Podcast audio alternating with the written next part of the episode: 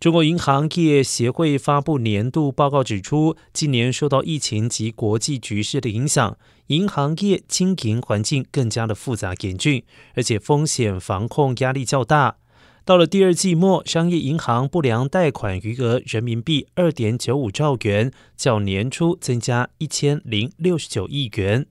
此外，截至今年第二季末，中国银行业金融机构总资产。总负债规模分别达到三百六十七点七兆元和三百三十七点三兆元，较去年同期增加了百分之九点四和百分之九点五。